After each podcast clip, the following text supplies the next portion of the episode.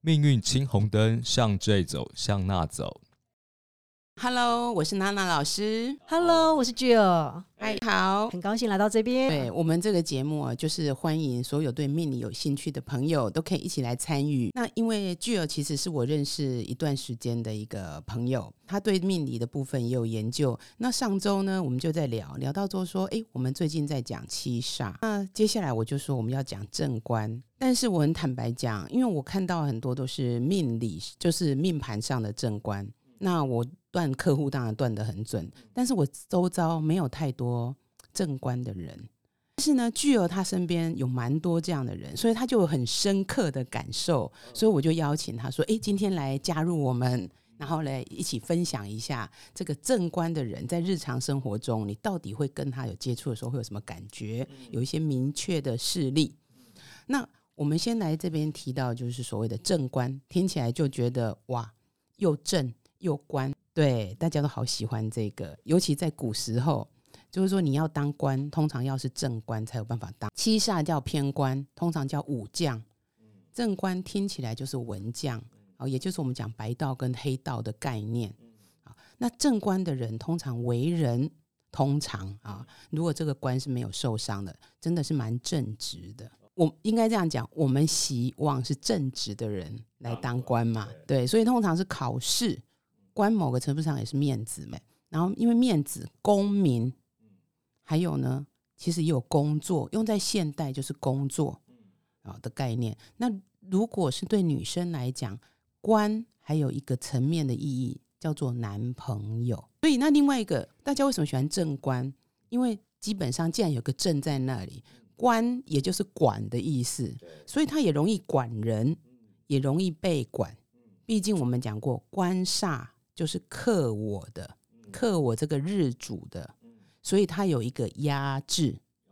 的能力。但是因为它是阴阳的压制，例如说我们讲过甲木是阳木，所以呢，什么克木？金克木，对，金克木，那就是一阴的金，就是比如说心，我们讲说庚辛金嘛，金啊、哦、要庚对于甲是七煞，辛对于甲就是正官。所以它还是有一个叫做约束的能力。通常你如果看到你命盘中有所谓的正的，那都是阴阳相配；如果是什么偏的，那就是阴阴相配或阳阳相配。那因为如果官他得得到他应该有得到的东西，例如说他有被呃辅助，我们刚刚举的例子，例如说甲木的官是辛金，那这个金。如果他有得到照顾，例如说他旁边有同样的也是金，啊、呃，因为金会护金嘛，金金比旺，或者有土来生这个金，啊、呃，也就是我们会讲叫财养官的概念，有正财或偏财，他会来帮助这个官或者煞。那在这个状况之下，这个官通常他比较容易有发挥的能那个余地，也会比较愿意出去开疆辟土。哦，因为官我们刚刚要讲，他毕竟是被克制的，所以我等下讲哦，官的人比较喜欢做事，他喜欢掌控，但是他那个掌控不是只有在呃思想上要 watch 你，他在事情上他也要自己要能够有扛错的能力。事必躬亲的那一种，对，事必躬亲，然后就有时候就会很麻烦，就所以为什么有时候官的呃 scope 没有办法很大，因为他连小事都要管。嗯、我们常常开玩笑讲说，呃，我们坊间有一个很有名的董事长，啊、呃，他的姓是草字头的，可是大家都会叫他科长。啊、呃，有一个金控的董事长，这个大家这样回去猜一下，我们就不能讲，因为我怕被告。那像我这边有几个案例，我来看，我我这边有一个客人，他应该现在有大概九位数的资产。他本身哦，他就是甲木，我们刚刚一直在讲甲木。嗯、然后因为我们讲什么哪里这个官在哪里影响最大，就是在月跟日。然后因为他是辛酉月的，所以他几乎他他整个月都是官官。我们讲关关雎鸠，不是那个关呐啊、嗯哦。那所以他本身他又是有土来帮助他这个关啊、哦，因为他这个关是他的那个金是他的官，所以土来生金，所以他就是一个官非常旺的人。他很年轻的时候，他就想要自己创业，所以他应该二十多岁，二十出头吧，他就开始他自己的创业人生，然后不停的去开发新的产品，然后所以呢，他就什么东西他都自己做，所以他很有开发设计的能力，刚好他也有这方面的这种天赋。那他很早，他就会到了呃，在台湾做完，他就到其他的国家去找到合作的客户、合作的厂商，所以让他就是有了一番的，在这个产业有了一番天地，也累积了很多的财富。那他对他的员工其实要求是很多的，你知道，就是那个美美嘎嘎啊。那我们现在听到的都是好的，对不对？但是官，我们为什么还不是讲他叫煞？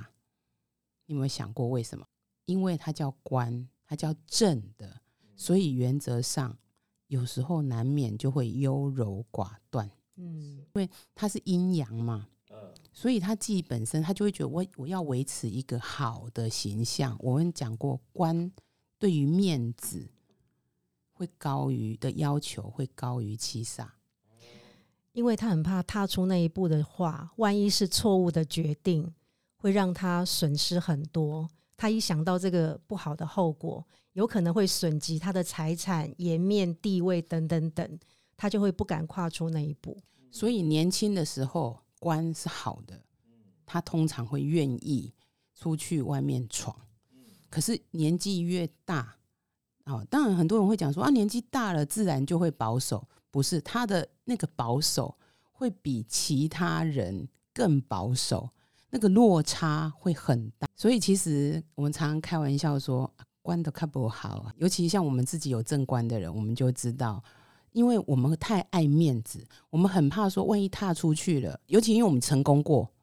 踏出去如果失败了怎么办？就是我年轻的时候我一无所有嘛，所以我都跟你比啊，啊，那但是呢，当我有了以后。我就会相对比较保守，比较软弱，瞻前顾后，对，就直接退出球队那样子，对，因为不用不会比赛，我不比赛我就不会输，变第二名的机会，就直接退出歌坛，退出歌坛。哎，对，其实我跟你讲，官跟煞有个很大的差别就在这里，因为当我是官，那跟煞我们通一无所有的时候。我们就会一直出去拼，因为它毕竟是一个压力，所以我又承担那个压力，我就会觉得我应该要冲一下。可是当我已经有一些东西的时候，煞很可能会说要的更多，哎，我要要的更多，要到你想逃。可是关的时候，他就会担心说，哎，万一失去了怎么办？怎么办？我这些得之不易。呃，没错，其实他会比较愿意守城，但是很怕就是说他的守城一旦到了这个是呃社会。需要前进的时候，他会动不了。那另外一个，他也会觉得说，我是不是要留一点东西给我的孩子？那会有一种状况，如果他是一个创业家，他不容易交棒。因为小孩可能小孩上来就是要大大刀阔斧去做一些改善，他会不愿意。我跟你讲哦，如果你的老板是官多或者官是比较强的，你会常常会发现。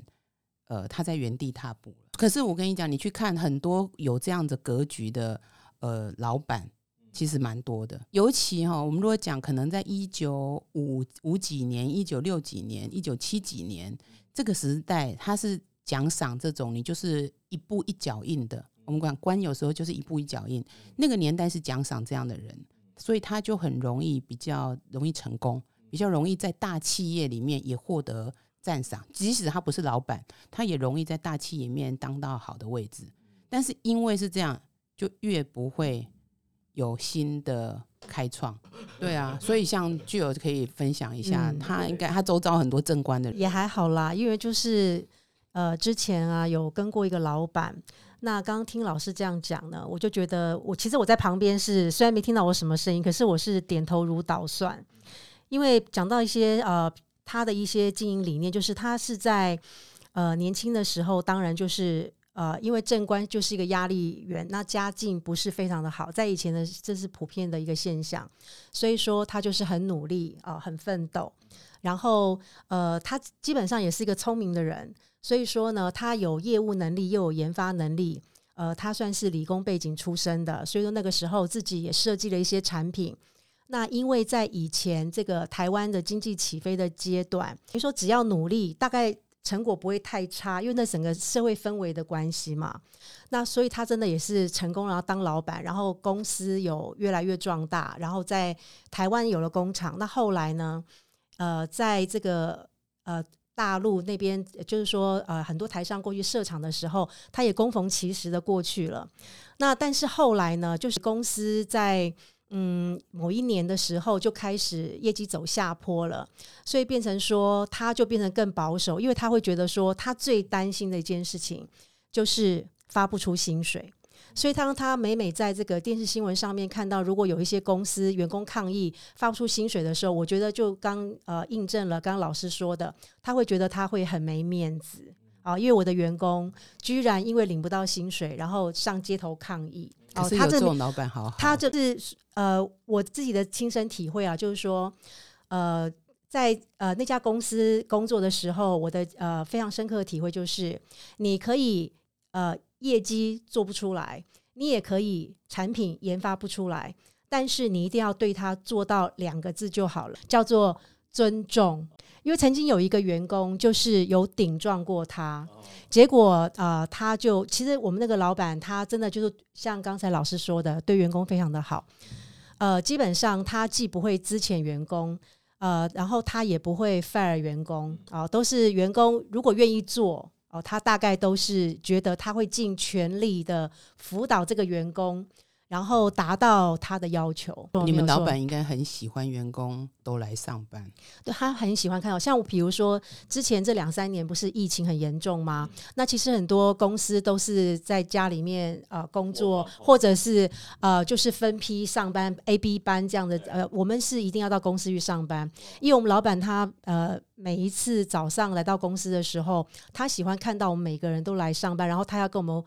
呃，就是说打招呼这样，然后我们就会说老板好。他他很沉浸在陶醉在那种成就感里面，因为如果透过视讯的话，他大概没有什么当老板的感觉你们。老板是管中敏吗？我们老板管中敏前两天不是说他在台大学生没有跟他打招呼，他好难过。那那我们应该要研究一下管中明的八字，所以你看那个他应该也是有管是什么？对管对，就是他就是很喜欢这种感觉。如果说今天对我们老板只要做到了尊重这两个字，其实基本上就是爱做到几岁可以做到几岁。然后再举一个例子，就是说，呃，之前我们有个员工是十八岁就跟到他了，其实是已经借逢可以退休的年纪。那之前就是比较属于那种情绪勒索型的员工，是很努力没有错啦。但是他之前的话，就是常常会提说他要离职。哦，那后来等到能够退休的时候，他就又常常说他要退休。那这个时候，呃，老板可能就是要对他摸摸头之类的，然后他就又会留下来。